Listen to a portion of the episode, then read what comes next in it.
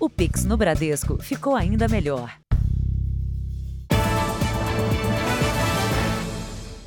Boa noite. Boa noite. Seis pessoas foram presas em São Paulo por sequestrar e obrigar os reféns a fazer transferências bancárias. E como ocorre muitas vezes nesse tipo de crime, a quadrilha usava um site de relacionamento para seduzir as vítimas. Policiais civis tinham nas mãos 17 mandados de prisão. Os agentes vasculharam as casas dos suspeitos em busca de provas. Eles prenderam seis pessoas investigadas por integrar uma quadrilha que sequestrava as vítimas para obrigá-las a fazer transferências por Pix. Os valores eram sempre altos. Um dos reféns perdeu 250 mil reais.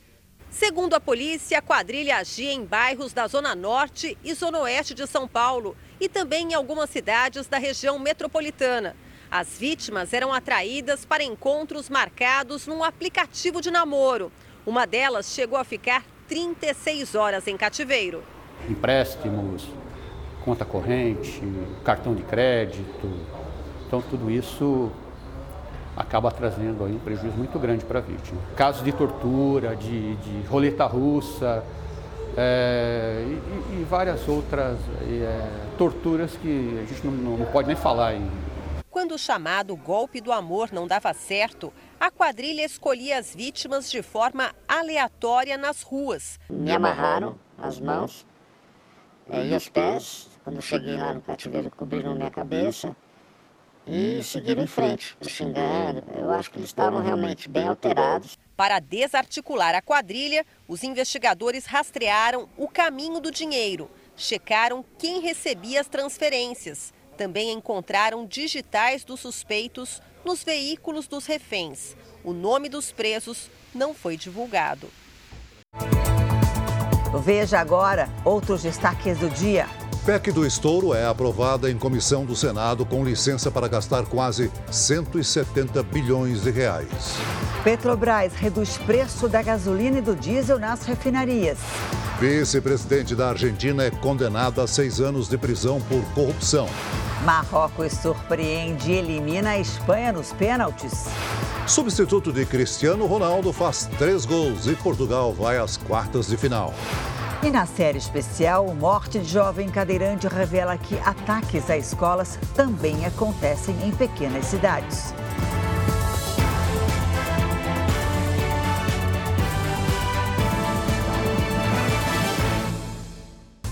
Oferecimento: Bradesco. Entre nós, você vem primeiro.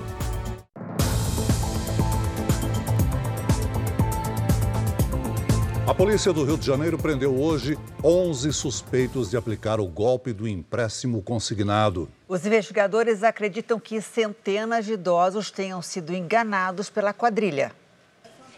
Dos 16 mandados de prisão, 13 eram contra mulheres. Esse perfil já fazia parte do golpe. Eles tinham preferência a mulheres jovens que, em tese, trazem confiança para que os idosos comparecessem ali após receber o telefonema e caíam realmente na lábia, digamos assim, dessas pessoas. Os alvos, idosos com pouca instrução, que aceitariam assinar contratos sem questionamentos. Uma financeira registrada regularmente no Banco Central era usada pela quadrilha para dar aparência de legalidade à fraude. Segundo a polícia, os criminosos ligavam para as vítimas, alegando que elas teriam direito a receber um dinheiro da Previdência Social. Na expectativa de ganhar algum benefício, os idosos compareciam ao escritório e eram convencidos a fornecer dados pessoais e bancários. As informações eram usadas para conseguir empréstimos consignados. Eles não repassavam para os idosos vítimas, só que a margem de consignado saía no contra-cheque dos idosos e só percebiam isso no mês subsequente. 32 pessoas registraram a queixa na delegacia, mas a polícia acredita que há centenas de vítimas. Em agosto, o grupo já havia sido alvo de busca e apreensão. A investigação revelou que os golpistas tinham uma meta mensal: contratar 500 mil reais em empréstimos. Em um ano, eles teriam arrecadado 6 milhões de reais sobre a informação de que a financeira usada pela quadrilha tem registro no Banco Central, nós procuramos a instituição, mas não tivemos retorno. Três policiais militares envolvidos na sessão de tortura num supermercado na Grande Porto Alegre ficaram em silêncio hoje no interrogatório. Uma das vítimas pediu dinheiro ao filho pelo celular para que os seguranças parassem as agressões motivadas pelo furto de uma picanha. Todos os envolvidos nas agressões que aconteceram no depósito do supermercado já foram identificados pela Polícia Civil. Novas mensagens de áudio divulgadas hoje revelam o momento em que uma das vítimas pede dinheiro ao filho para ser libertada da sessão de tortura. Pode ser, mas tem que conseguir os outros 200 e pouco. Pode ser esses 500 agora. Tem que ser urgente aí. Eles estão só esperando. Gerente e subgerente assistiram a cenas de horror que duraram 45 minutos. Cinco vigilantes participaram ativamente da violência. Segundo as investigações, três dos cinco seguranças são policiais militares, dois da ativa e um aposentado. Os ex-funcionários do supermercado e as duas vítimas deverão prestar novos depoimentos ainda nesta semana. A polícia pretende concluir o caso até sexta-feira. Hoje, três seguranças estiveram na delegacia, mas ficaram em silêncio do interrogatório. Se identificaram, assumiram participação nos fatos, mas não declararam, não responderam aos nossos questionamentos. As investigações começaram após uma das vítimas dar entrada no hospital com diversas fraturas no rosto. O homem já saiu do coma induzido. O caso aconteceu em outubro, mas só veio à tona com a divulgação das imagens. Estamos investigando a possibilidade de tortura, a extorsão e ainda um dano, né, que foi, um, foi quebrado um aparelho celular de uma das vítimas. Em nota, a defesa dos três policiais militares envolvidos disse que eles estão contribuindo com as autoridades policiais. A defesa do gerente e do subgerente informou que só vai se manifestar no processo. Imagens da câmera de segurança do ônibus onde uma jovem teve o rosto cortado podem ajudar nas investigações. No vídeo, uma passageira sentada atrás da vítima se levanta da poltrona. O caso aconteceu durante uma viagem entre o Recife e Salvador. Passava das 5 da manhã e a maioria dos passageiros dormia. Mesmo com as luzes apagadas, é possível ver que a mulher se levanta e se movimenta rapidamente. Nenhum outro passageiro é flagrado até que 30 segundos depois, a estudante percebe que foi ferida e corre em direção à amiga. Desde o momento que o delegado falou que as imagens comprovavam, foi como se de fato tivesse saído um peso das minhas costas, porque a sensação de pensar na possibilidade de, por algum, algum motivo, não ter acesso a essas câmeras, me deixava angustiada. A suspeita tem 45 anos e mora no Recife. Tentamos contato por telefone, mas ela não atendeu as ligações. Grave seu recado agora. A mulher chegou a ser interrogada, mas foi liberada depois de assinar um termo de ocorrência. Uma faca encontrada na bagagem dela foi enviada para análise dos peritos. A Polícia Civil informou em nota que aguarda o resultado da perícia. Caso seja comprovada a autoria, a mulher poderá ser indiciada por lesão corporal. Hoje, exatamente sete dias depois de ter o rosto cortado enquanto dormia, a estudante foi retirar os pontos. Foram necessários, ao todo, 18 para fechar o corte. Enquanto se recupera, ela espera a justiça. Eu sei que ela deve estar planejando alguma coisa aí de se esconder, não sei à medida que vai repercutindo, né, eu acredito que fica mais fácil de alcançar a justiça, de acelerar esse processo. A Justiça Federal começou a ouvir hoje os três policiais rodoviários federais acusados de matar Genivaldo de Jesus durante uma abordagem em Sergipe. O homem morreu sufocado por gás lacrimogênio após ter sido colocado no porta-malas da viatura. 40 testemunhas de acusação e defesa já foram ouvidas. Foi preso em flagrante o estelionatário que enganou uma empresária e uma modelo num hotel cinco estrelas de Copacabana, na zona sul do Rio de Janeiro. Matheus Rodrigues Azim, de 28 anos, se apresentava como investidor e pedia para as vítimas realizarem transferências por Pix para a conta de outra pessoa. Ele ainda roubou o cartão de crédito de uma delas e usou para jantar num restaurante de luxo. O prejuízo somado foi de pelo menos 22 mil reais. O procurador municipal Demetrios Macedo vai passar por perícia psicológica na próxima segunda-feira. Ele está preso por ter agredido a procuradora-chefe Gabriela Monteiro de Barros em registro no interior paulista. A justiça marcou o exame após a defesa afirmar que o procurador sofre de uma doença que causa surtos psicóticos. O setor da construção deve fechar o ano com crescimento três vezes maior que o previsto. O bom desempenho reflete resultados positivos também na criação de empregos. O número de vagas mais que dobrou em relação ao que era esperado. O trabalho está na fase final. Os primeiros galpões do Centro de Logística em Santo André, no ABC Paulista, vão estar prontos até fevereiro. É uma das 12 grandes obras nesse ano da construtora que também ergue condomínios residenciais. Com o desaparecimento ou, ou, ou, a diminuição da pandemia, as coisas realmente melhoraram muito. Começaram a aparecer oportunidades para se fazer e clientes querendo comprar ou alugar. Os projetos da empresa nesse ano geraram mais de 1.700 empregos. O Rian foi um dos últimos contratados. É o primeiro registro na carteira dele. A sensação é boa de ter um emprego, você falar assim, ah, vou acordar todo, todo dia de manhã, vou pro trabalho, voltar bem. Na construção civil, em geral, o desempenho neste ano tem sido bem melhor do que as empresas previam.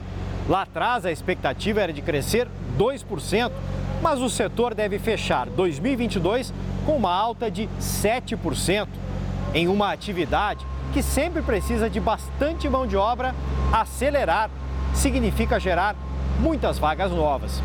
Em 12 meses, até outubro, foram mais de 240 mil empregos gerados. O setor foi responsável por um em cada 10 postos formais de trabalho criados no país. Gente contratada principalmente para trabalhar na construção de imóveis residenciais. Você tinha lá um discurso né, que uh, a vida era feita fora de casa. Com a pandemia, isso caiu por terra. Né? Então, se passou-se a valorizar o espaço, mesmo porque as pessoas precisaram trabalhar dentro de casa. Né? No ano que vem, os juros ainda altos e a inflação podem atrapalhar o setor. Mas a expectativa é de continuar crescendo e contratando. Não inventaram obra sem trabalhador ainda. Se tiver obra, o emprego cresce. Para saber onde estão as vagas no setor da construção civil, é só entrar no portal r7.com. Lá tem um conteúdo extra com as informações para você.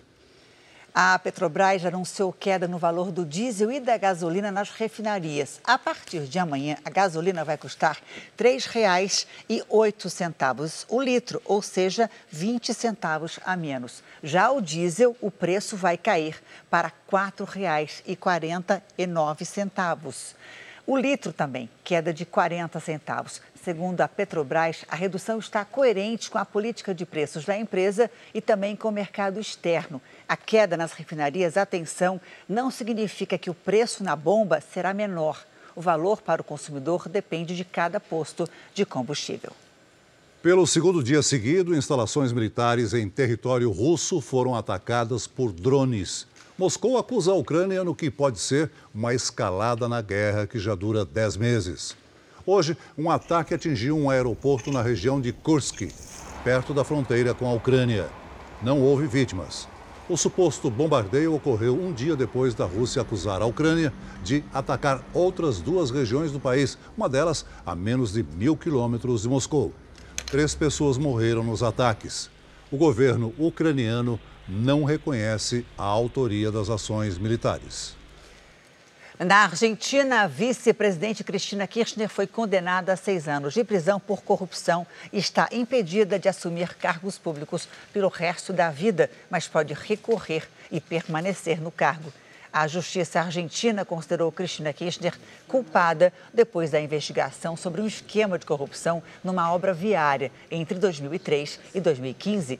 Durante parte desse período, ela exerceu a presidência do país. Kirchner nega as acusações e diz que é vítima de perseguição política. Se ela recorrer da decisão, mesmo com a determinação da justiça que a torna inelegível, ainda é possível ser candidata nas eleições do ano que vem. Aqui no Brasil, o Instituto Nacional de Meteorologia confirmou que um tornado atingiu uma área rural de Planaltina, no Distrito Federal. O vídeo feito por uma moradora mostra a coluna de ar tocando o solo. Sendo outro Jesus amado. Apesar do susto, não houve registro de estragos. Segundo o INMET, o fenômeno não ocorre com frequência na região. O tornado é formado por redemoinhos atmosféricos que giram em alta velocidade em torno de um centro de baixa pressão. A terça-feira foi de chuva na região sudeste do país. Vamos à previsão do tempo com a Paloma Poeta. Oi, Paloma, boa noite para você. Que coisa, né? Não para de chover, meu Deus. É, Janine, mas já adianto que isso vai mudar. Ainda não amanhã, mas vai. Boa noite para você, ao Celso e a todos. Nessa quarta, a chuva forte ainda vai se concentrar nas regiões sudeste, centro-oeste e norte do Brasil. Os mapas mostram nuvens carregadas bem nessas áreas. E uma área de instabilidade no mar, o calor e a umidade contribuem para a formação das chuvas. No Rio de Janeiro, no norte de São Paulo, em Minas Gerais e em Goiás, risco para tempestades com ventania, assim como em Rondônia, Acre, Amazonas e em Roraima.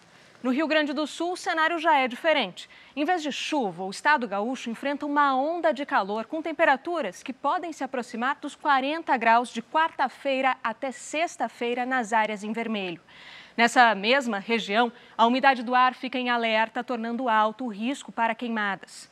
Já nas áreas claras do mapa, que estão aumentando, tempo firme. Em Porto Alegre, mínima de 19 e máxima de 31 graus. No Rio de Janeiro, também chega a 31. Em Aracaju, faz entre 23 e 29. Em Teresina, mínima de 23 também, mas máxima de 36 graus. E em Belém, faz de 24 a 33 graus. Em São Paulo, a chuva começa a diminuir e o calor a aumentar. Amanhã ainda pode ter chuva em alguns pontos da capital paulista e céu encoberto. Mas a partir de quinta, essa instabilidade se afasta de vez. Fim de semana, com sol e calorão vindo por aí. Agora o tempo delivery para o Ítalo de Ouro Verde de Goiás. Goiás. Vamos para lá então. Oi, Ítalo. Por aí, sol pela manhã e tempo abafado à tarde. E essa chuva que está aparecendo aqui no nosso telão deve ser aquela chuva passageira e isolada. Previsão personalizada, você já sabe, no nosso Tempo Delivery. É só mandar seu pedido pelas redes sociais com a hashtag você no JR e a gente te responde. Janine, Celso. Obrigada, Paloma. Até amanhã. Até amanhã, Paloma. A Comissão de Constituição e Justiça do Senado aprovou hoje a PEC do estouro. A proposta aumenta o limite do teto de gastos em 168 bilhões de reais, 30 bilhões a menos que a primeira versão do texto. O texto agora segue para o plenário do Senado. A discussão na Comissão de Constituição e Justiça é o ponto de partida de qualquer projeto no Senado. A análise da PEC do estouro começou com questionamentos ao presidente da comissão, senador Davi Alcolumbre. Senadores pediram mais tempo para o debate. Alguns chamam de PEC da gastança, outro PEC Argentina. Para mim é uma PEC fim do teto. Então eu gostaria de fazer o pedido à Vossa Excelência que tanto a questão da audiência pública como é, o, o, a questão de ordem é, suscitada pelo senador Lazier, Lazier Martins fosse aqui deliberado amanhã, porque a gente vai ter tempo pelo menos de ler. Se o apelo de senadores da atual base governista não funcionou para adiar a discussão, funcionou para amenizar o impacto fiscal da proposta. Em vez de quase 200 bilhões de reais de rombo no teto de gastos, o acordo chegou a quase 170 bilhões. 145 bilhões de reais ficam destinados para o Bolsa Família. Outros 23 bilhões de reais que viriam de receitas extraordinárias conseguidas neste ano podem ser utilizados para outros investimentos. A validade da medida seria de dois anos. Além disso, até o final de 2023, o futuro governo teria que apresentar uma nova regra para a lei do teto de gastos. A equipe de transição deseja ver a PEC do estouro aprovada no plenário do Senado até amanhã. Eu acho que é plenamente possível amanhã se buscar um entendimento no plenário, dar ao novo governo, logo no seu princípio, condições de governabilidade minimamente suficientes e avançaram as negociações para a composição dos ministérios do futuro governo Lula. O Ministério da Economia pode ser transformado em três.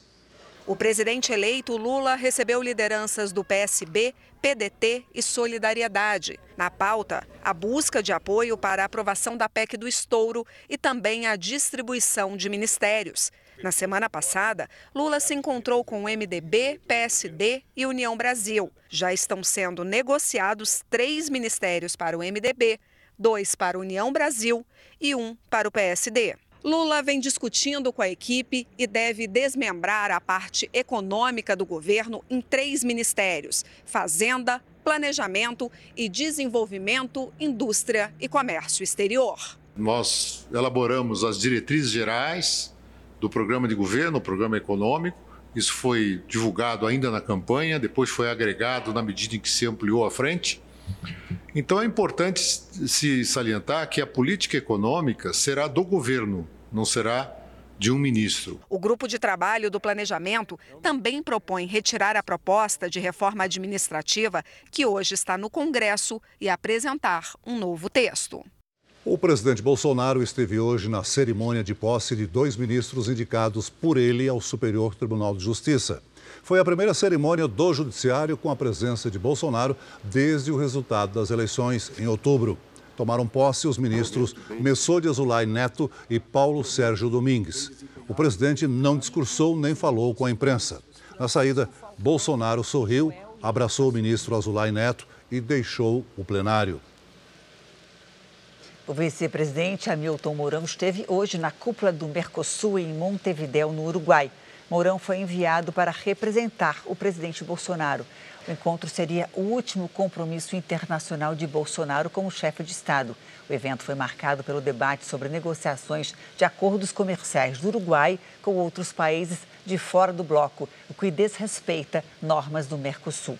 Em meio à tensão, a Argentina assumiu a presidência rotativa do bloco pelos próximos seis meses. Veja a seguir: a imprensa internacional diz que o Brasil é favorito ao título depois do jogo contra a Coreia do Sul. E veja também uma operação contra a pornografia infantil prende cerca de 40 pessoas.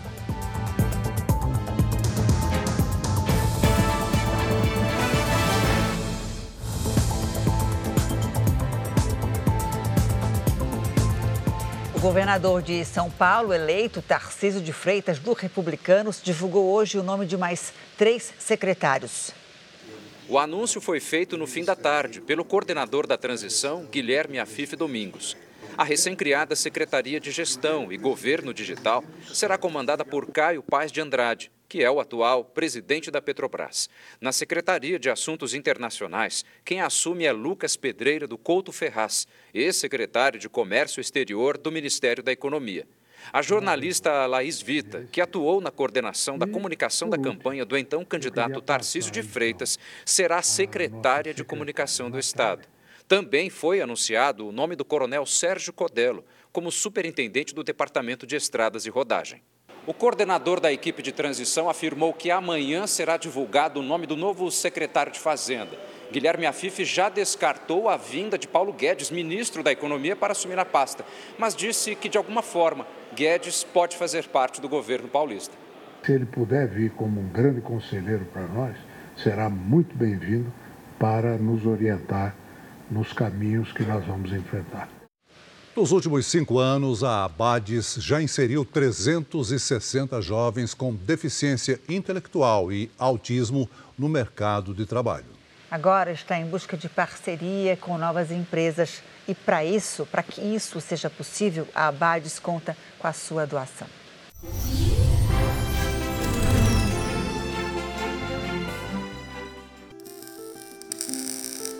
Este aqui é o Henrique, de 19 anos, trabalha em um estúdio de arte. É o primeiro emprego dele e já está cheio de histórias para contar. Comecei, sabe, a gravar, o marceneiro é fazendo as peças, o pintor é pintando. Aí eu decidi tentar fazer as próprias obras de arte também. Como eu já tinha uma, uma experiência, sabe, mexendo nesses programas, eu, aí eu fiz aquela, aquelas folhas que estão na galeria saiu melhor do que eu, que eu esperava. Henrique aprendeu a ler e escrever sozinho aos 4 anos de idade. Ao longo dos anos, o rendimento na escola caiu. A família desconfiou de transtorno do espectro autista, mas o diagnóstico só veio aos 16 anos, quando ele entrou na Abades. Na instituição, o neto da dona Laurita foi evoluindo até conquistar independência. Ele era bastante independente. Agora eu já sinto ele totalmente diferente. Ele é uma pessoa dono da vida dele.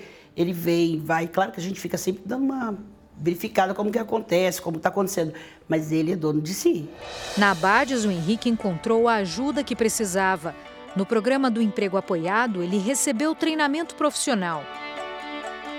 Nos últimos cinco anos, a instituição já inseriu cerca de 360 jovens com deficiência intelectual e autismo no mercado de trabalho. Agora, a ideia é ampliar a parceria com novas empresas. Eu penso que é transformação.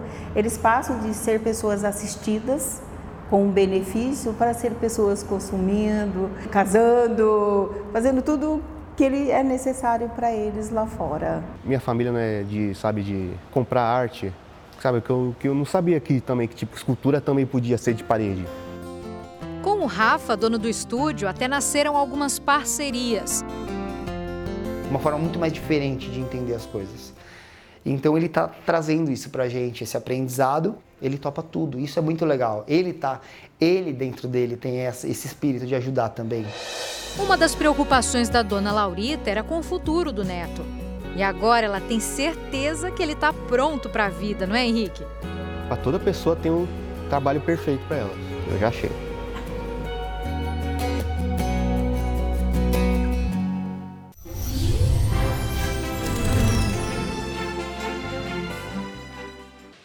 Quem quiser ajudar pode entrar nessa corrente do bem e doar o valor que puder. É só ligar 0500 508 0707 para doar 7 reais. 0500 508 0720 para doar 20 reais. 0500 508 0740 para doar 40 reais. Ou você pode doar qualquer outro valor através do Pix doe@abades.org.br. Se preferir, aponte o seu celular para esse QR Code e você vai ser direcionado para a doação. Ajude a Abades a construir uma sociedade mais inclusiva.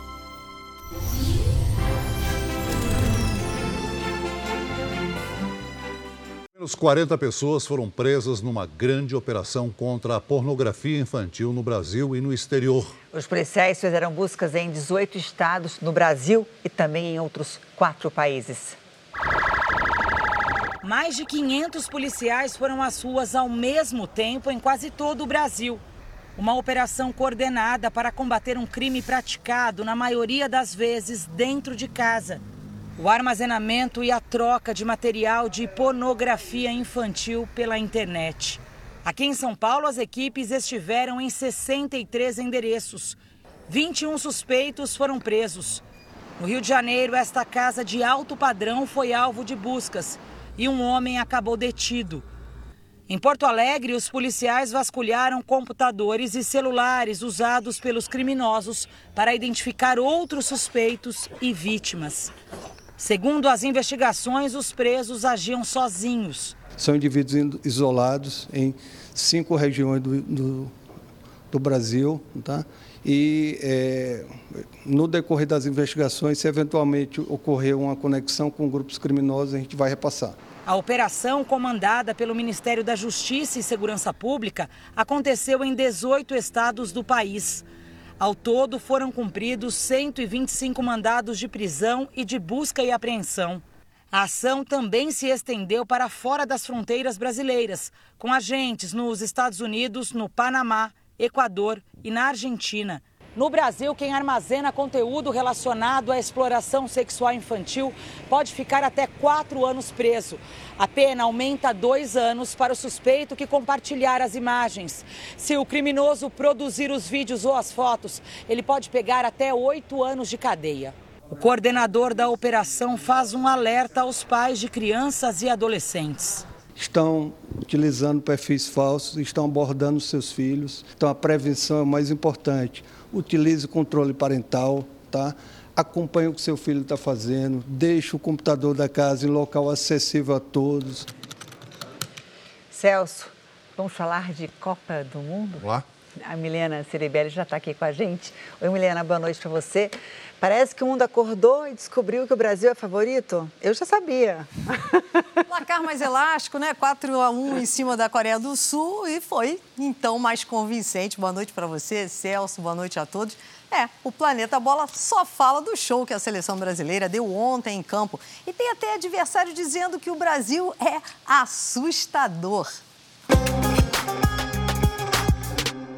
O olhar, as lentes procuram o futebol que encantou o mundo. Neymar e companhia passaram a ser o foco das atenções em Doha. Repórteres buscam informações até com quem também procura por elas.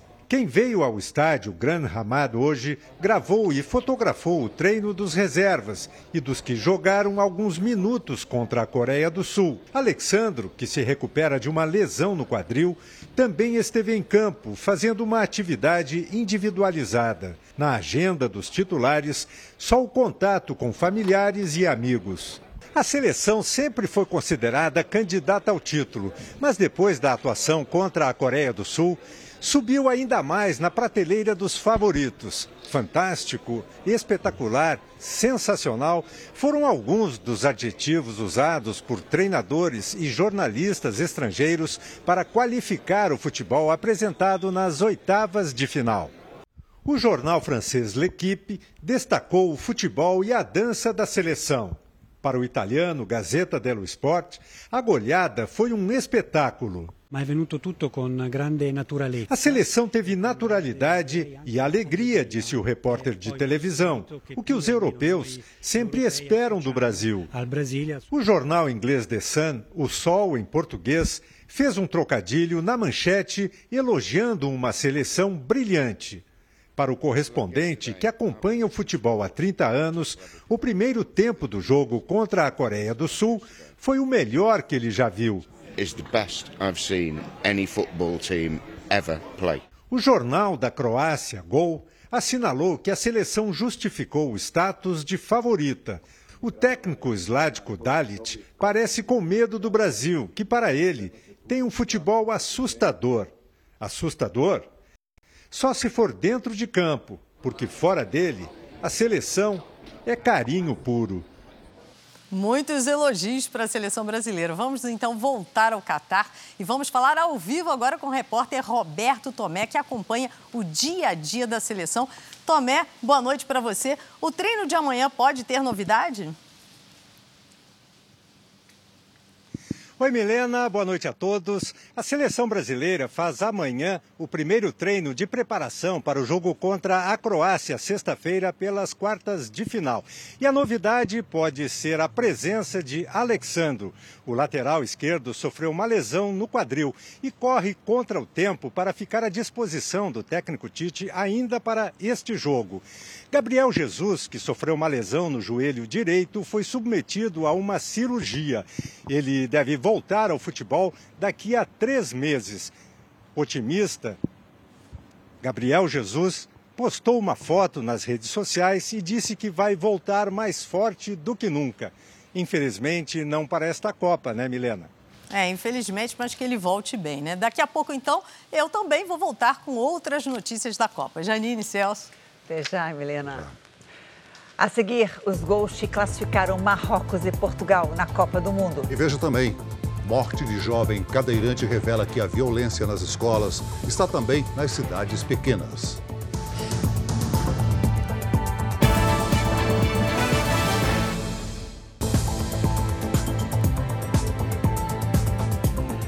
O governo japonês vai aumentar as despesas militares nos próximos cinco anos. O novo orçamento representa um aumento de 50% em relação ao anterior.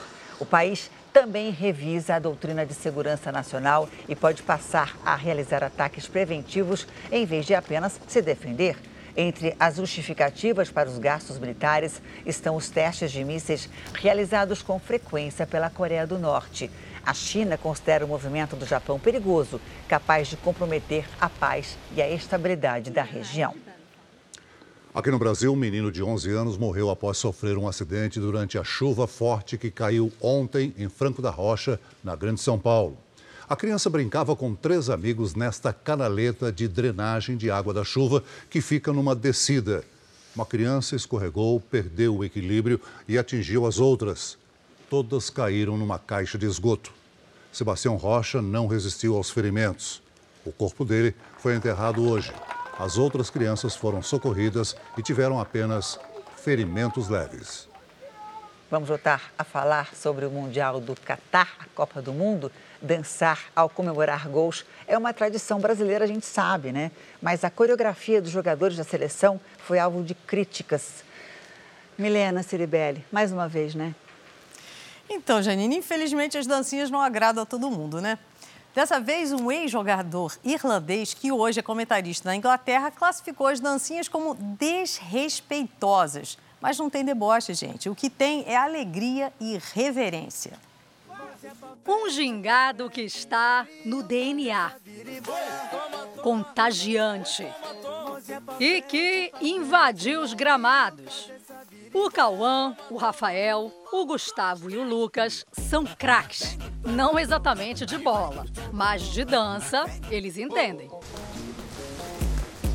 A coreografia criada por esse quarteto de amigos de Niterói, na região metropolitana do Rio, foi parar na comemoração de um dos gols do Brasil contra a Coreia do Sul.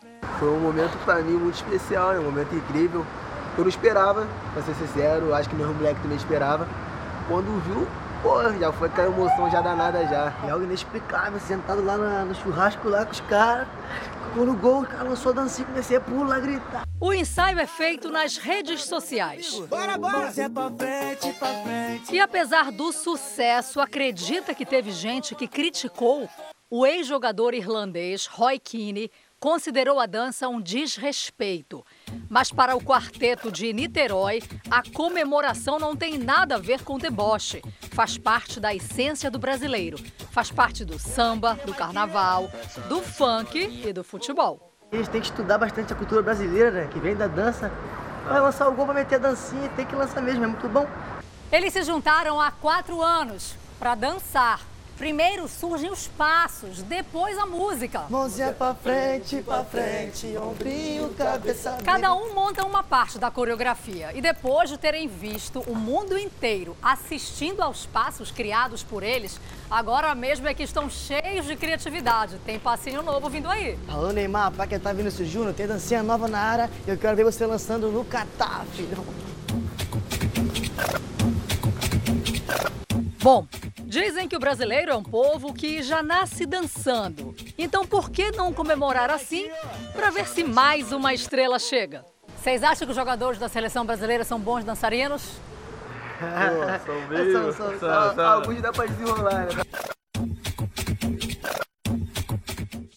Bom, com essa vitória surpreendente do Marrocos, temos agora todas as quartas de final definidas. Vamos ver então aqui no telão. Na sexta-feira, o Brasil vai pegar então a Croácia. E como a gente viu hoje, não tem time bobo nessa Copa, não, né? Os favoritos estão caindo e é bom a nossa seleção manter o desempenho da última partida. Ainda na sexta-feira, teremos o jogo entre Holanda e Argentina. Na outra ponta do chaveamento, já tínhamos a partida entre Inglaterra e França. Jogaço no sábado. E agora saiu a definição, então, de Marrocos e Portugal que goleou sem o Cristiano Ronaldo em campo, né? Nós vimos aí na reportagem. Sobre os próximos jogos, só sei de uma coisa, hein? Não dá para cantar vitória antes do tempo, como fez o técnico espanhol. Você pode acompanhar a cobertura completa dos jogos lá no r7.com. E eu me despeço por aqui, Janine, Celso. O chaveamento vai diminuindo e o coração vai Exatamente. apertando. Agora é telinha. Até amanhã, Obrigada, Milena. Milena. Até amanhã. Tchau. Um boletim médico divulgado hoje à tarde informou que a saúde de Pelé teve uma melhora progressiva de forma geral, principalmente em relação à infecção respiratória. Pelé está consciente, internado num quarto comum de um hospital de São Paulo, com sinais vitais estáveis. O adolescente que matou a facadas uma cadeirante em Barreiras, no sertão da Bahia, teve alta do hospital depois de dois meses internado. Hoje, na nossa série especial, o ataque que chocou a pequena cidade revela que a violência nas escolas não se restringe aos grandes centros urbanos.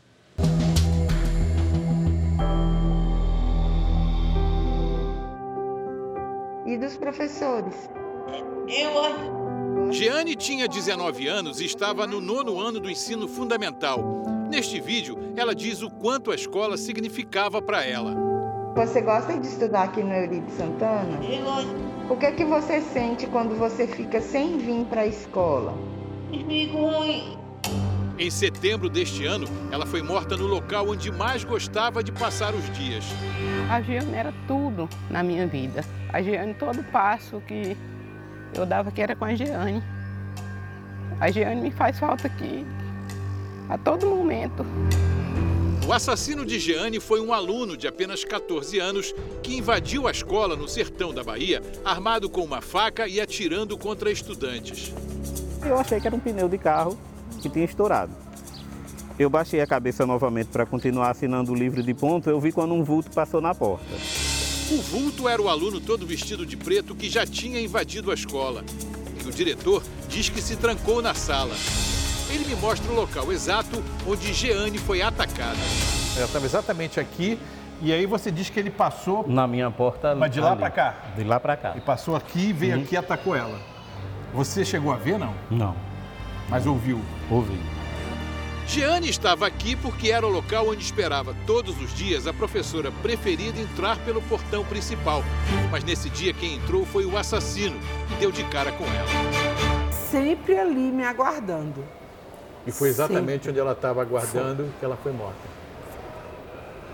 Chegar me arrepia. Isso te emociona até hoje, estou vendo. Muito.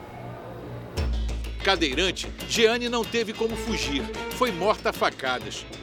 Perto da quadra de esportes, ele ainda tentou atirar em duas alunas que tentavam se esconder. Ele encontrou os alunos aqui perto dessa árvore. Mas foi, foi nessa que ele área tentou, aqui. que ele te sim, atirou sim. e falhou o revólver? Sim, foi aqui. Com os tiros, alunos, professores e funcionários entraram em pânico e correram para escapar.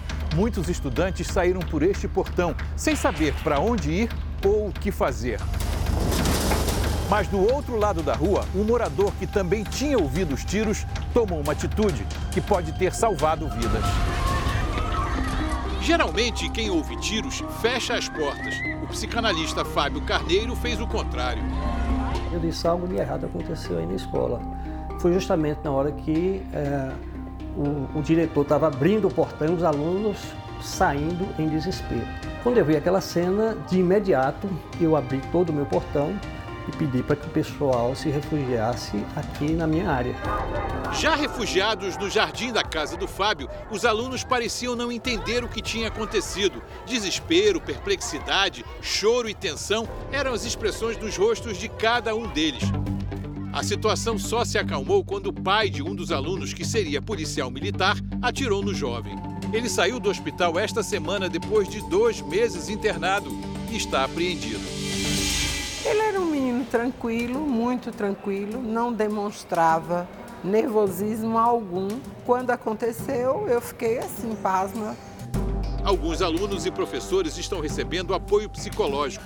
A escola reforçou medidas de segurança, fornecendo rádios para os guardas e deve instalar câmeras em vários pontos. A Polícia Civil continua a investigar o ataque, mas o delegado do município não quis receber a nossa equipe. Na pequena cidade do oeste baiano, a Polícia Federal também entrou no caso, porque, mesmo em municípios que parecem pacíficos, uma rede criminosa usa o alcance da internet para se conectar com os jovens. No caso de Barreiras, existe a possibilidade de terrorismo. A lei antiterrorismo ela prevê a conduta de atentar contra a vida de pessoas com a finalidade de causar terror social ou generalizado, movido por diversas razões, entre elas a discriminação. Inicialmente a gente verifica se é, se é um, um ato isolado ou se é um ato arquitetado em conjunto, arquitetado em conjunto com outros agentes, em conjunto com outras pessoas. Você acha que isso é uma influência das redes sociais? Também, pode ser. O psicanalista Fábio, que vive em frente à escola e vivenciou a tragédia tão de perto, concorda. Para ele, influências negativas podem ser minimizadas se as famílias forem mais presentes fruto de uma sociedade que está assim sem acompanhar os filhos. Hoje quem acompanha os filhos é o celular, a internet, a rede social e esse distanciamento tem que ser revisto. Essa especialista em ensino para crianças diz que é preciso que os pais fiquem atentos aos sinais. Ele começa a ir mal na escola, ele tem é, um comportamento de ficar calado em casa, ele começa a não querer mais a escola. Nós estamos na zona rural de Barreiras, a aproximadamente 25 quilômetros de distância do centro da cidade.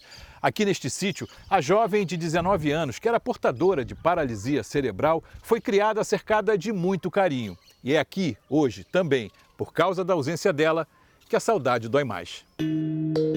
Nesta casa, Jeane cresceu ao lado de seis irmãos. Dona Luciene diz que quando soube do ataque, correu para a escola, mas só no fim do dia conseguiu ver a filha. Só vim ver ela já praticamente já de noite quando chegou aqui, que a gente já viu ela já no corpo, já no caixão. Todo mundo, da maneira que puderam, correram, se esconderam e ela ali ficou à mercê daquele, daquela pessoa ali. Isso é o que hoje é o que me mata. Dona Luciene mantém intacto o quarto onde Jeane dormia. E até hoje, como fazia diariamente no fim das manhãs, fica sentada no terraço, de olho na estrada, à espera do ônibus que trazia a filha e que hoje não para mais no sítio. Uma sensação compartilhada com o filho caçula, Jean, de 13 anos. Eu continuo sem acreditar até hoje, porque eu, eu fico acostumado hoje, eu até me emociono em falar isso. Porque assim, pra mim é como se ela estivesse viajando. Era a irmã que eu mais gostava. Você sente falta dela? Sim, sinto muita falta. Essa edição termina aqui e à meia-noite e meia tem mais Jornal da Record. Agora com o primeiro capítulo de Jesus, logo depois tem Amor Sem Igual e a formação da roça ao vivo na Fazenda. Boa noite a você. Boa noite.